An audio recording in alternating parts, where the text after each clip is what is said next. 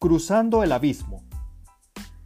Los autores Moore y McKenna, en su libro Crossing the Chasm, mencionan que entre los adoptadores tempranos y la mayoría temprana existe un abismo.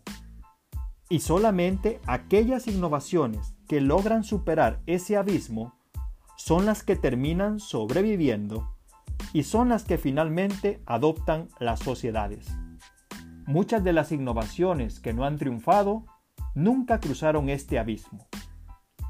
Entonces, ¿por qué es importante que entendamos las fases recién explicadas, así como los distintos tipos de adoptadores en el ciclo de vida de adopción de las innovaciones? Porque cuando una organización sale con una innovación, esta debe buscar que la misma sea adoptada por los grupos de los innovadores y los adoptadores tempranos, preocupándose porque su innovación sea funcional, útil y atractiva para abrir ese mercado tan necesario en las fases iniciales. Precisamente, las organizaciones deberán centrarse en la innovación como tal, bien sea de producto, servicio, modelo de, negocio o cualquier otro tipo de innovación.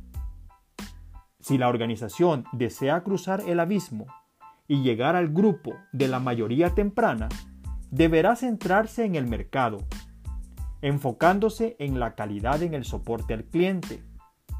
Por ser este un mercado más atractivo financieramente hablando, debido a la cantidad de adoptadores, deberán enfocarse en ganar la fidelidad de sus clientes o usuarios. Y para ello, muchas organizaciones optan por realizar innovaciones incrementales sobre la innovación ya existente. En conclusión, podemos afirmar que todos los usuarios de innovaciones nos ubicamos en alguno de los grupos de adoptadores ya expuestos, de acuerdo a nuestra personalidad, preferencias y realidad socioeconómica. ¿Y usted en dónde se ubica?